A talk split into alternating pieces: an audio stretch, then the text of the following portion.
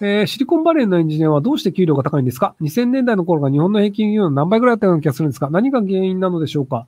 えっと、優秀な人はそれぐらい稼げるからです。例えばじゃあ、その、えっと、ゲームのアプリを作りました。で、一人でゲームのアプリを作って、年間に3000万円ぐらい稼げますって人であれば、給料で2000万円払ったとしても、会社は1000万円利益になるんですよ。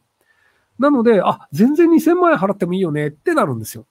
で、IT 系って、あの、めちゃくちゃ利益率が高いんですよね。で、アメリカで、例えばその、えっ、ー、と、まあ、アップルだったり、グーグルだったりっていうのは、その、スマホで何か、あの、アプリに課金しますって払った場合の30%をアップルだったり、グーグルだったりが取るんですよ。なので、そのアップルとかグーグルってめちゃくちゃ優秀なエンジニアを雇って、お金払ったとしても、世界中の携帯電話で課金する人の3割が落ちてくるんで、全然元取れるんですよね。なので、トップオブトップの人を集めようっていうので、めちゃめちゃ優秀な人を集めるってなってるんですけど、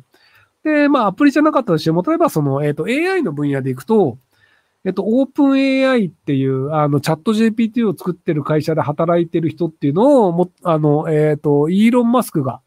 あの、引き抜いて、んで、あの、テスラの自動運転のシステムを作らせたんですけど、で、その後、どっかの会社にまたその担当者の人が引き抜かれたんですけど、で、その時の引き抜かれた額が1億円とかなんですよね。えっと、100万、あの、えっと、その、100万ドル。なので、今で言うと1億5千万円ぐらいで、でもそれの1億5千万円で、じゃあそのテスラのその自動運転の仕組みが作れるんだったら安いもんなんですよ。そのテスラっていう会社の株価でいくと、あの、日本にそのトヨタ、ホンダ、マツダ、日野自動車、ダイハツ、あとなんかあったっけ？日産。で、いろいろあの日本の自動車会社いっぱいありますけど、日本の自動車会社全部を合わせた株価総額よりも、テスラの株価総額の方が高いです。はい、スバル忘れてました。すみません。っていうぐらい、その EV で電気自動車というのは、それぐらい期待されててお金が集まるものなので、なのでそのエンジニアに1億払っても全然安いよね。あ、三菱いたわ。っていうので、エンジニアの値段が高いっていうのは、まあ、それは元取れるよねって話です。えー、こんばんは。仕事のストレス発散するために食欲が止まりません。BMI30 になりました。どうやったら脳を満足されますか？お金も脳を使ってします。どうやったらお金を使えるのをやめられますか？えっと、砂糖を舐めまくってください。あの、割とその、お腹が空いた時に、あの、まあ、血糖値が上がると、人はその、あの、その食べ物を食べなくていいよねというふうに脳が誤解してくれるんですけど、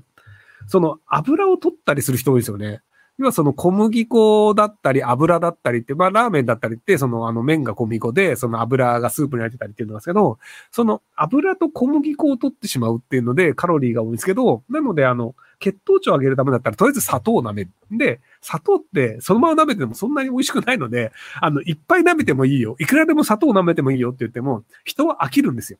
で、飽きる、飽きた時には大体もうあの血糖値は上がってるので、まあ、そこまでなんか食わなきゃいけないっていうふうにはならなかったりするので、なので砂糖にしてください。で、あの、飴でもいいんじゃないかっていう説なんですけど、飴は美味しいから良くないです。要はその、あのね、美味しいものを食べてしまうと、いっぱい食べたくなってしまうんですよ。なので、あの、砂糖ってそのものだとそこまで美味しくないんですよ。飴も美味しくなるように砂糖以外なんか酸味だったりとか、なんか多少の旨味だったり苦味だったり、こういろんな味の成分をつけて美味しくしてるんですけど、あの、飴って、その、それなりに美味しいんですけど、砂糖ってそこまで美味しくないですよ。だからラムネとかもいっぱい食えちゃうんですよ。酸味があって美味しいので。そのパイン飴とかね。なので、どちらかというと、あの、まずいけど、糖分が高いから、あの、脳が、まあ、血糖値上がったからいいやっていうふうに誤解するものっていうのを食べた方がいいんじゃないかなと思います。えー、保育士、かっこ地方公務員追求しています。猟友会に所属しているため、ジビエでの町おこしをしたく、同じ市町村で再受験し、役場職員の内定もらいました。来年までやっていくべきなことがあれば教えてください。また配属先決まってません。一般的な市町村内であれば合法等を引き継げますか？引き継げるのかな？再受験だったら引き継げないんじゃないかな？一回辞めてもう一回入るだと、多分その、その、新しく入った形で、その待遇が決まるので、なので引き継げないんじゃないかという説。あと、ジピエで巻き、あの、町おこしをしたいのであれば、多分ちょっと公務員さんのレベルだと難しいと思うんですけど、あの、結局その、屠殺場を、あの、地域で税金で作る必要があると思うんですよね。で、あの、ジビエって美味しいのはすごく美味しいのですよ。で、ただ、美味しいジビエをなぜ地域おこしに使えないかというと、あの、ジビエを有料で提供するのが違法だからです。で、じゃあその、でもレストランとかで鳩とか、あの、なんかイノシシとか食ってるじゃん。で、あれがなぜできるかっていうと、そのジビエを、その、公的に認められた屠殺場で処理した場合だけ流通させることは可能になるんですよ。でも、その、豚とか牛とかっていうのは基本的にはもうあの、屠殺場が決まっていて、もうずっとぐるぐる回ってるから、経営的には成り立つんですけど、その、イノシシを裁くような屠殺場とか、鳩を裁くような屠殺場というのは、経営的に成り立たないことが多いんですよ。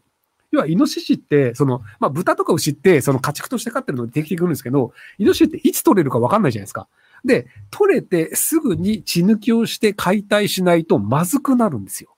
でも、毎日開いてたら、いや、イノシシここ一週間全然取れないんですよって言ったらめちゃくちゃ赤字になるじゃないですか。なので、そのイノシシだったり鹿だったりを、その美味しく屠殺できる場所というのを毎日窓口を開けとくというのは残念ながら税金じゃないとできないんですよ。あの、民間が経営でやろうとすると安定しないので、で、数が安定する、なるともうその豚とか牛とかになるので、ジビエと呼ばれない家畜になっちゃうんですよ。なので、そのジビエを美味しくいただくためには、残念ながら税金を突っ込んで、その、イノシシがたまたま取れたよっていう時にはそこに持ち込むと、ちゃんと屠殺してくれて、法律上許される形で、その、あの、流通させることができるっていうことにしなきゃいけないですよね。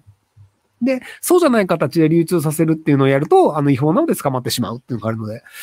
ただ、公務員だとその判断ができないので、議員さんとか市長さんとかっていう形で多分予算を取らなきゃいけないので、そこら辺の地道な活動をする必要があるんじゃないかなと思います。で、この、あの、知識がどこから来たかっていうのが今コメントであったんですけど、あの、東出さんに聞きました。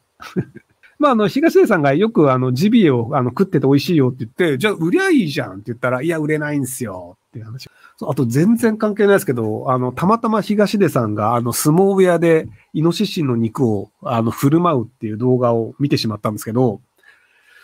で、その、蓋、あの、なんか相撲部屋のその、あの、食事をずっと撮ってる動画チャンネルっていうのがあって、で、東出さんがたまたまその、あの、撮影をやってる人と知り合いで、で、そこに、あの、登場するっていうので、で、あの、イノシシ持ってきましたって言ってるんですけど、あの、東出さんがなぜか、あの、その相撲の、あの、練習を一緒にするということになり、あの、普通にその、回しを巻いて東出さんが相撲の練習をしてるっていうのがあるんですけど、なので、あの、な、なんだろうね、あの、その、若い頃の体育会系の人のノリをすごい分かってるんですよね。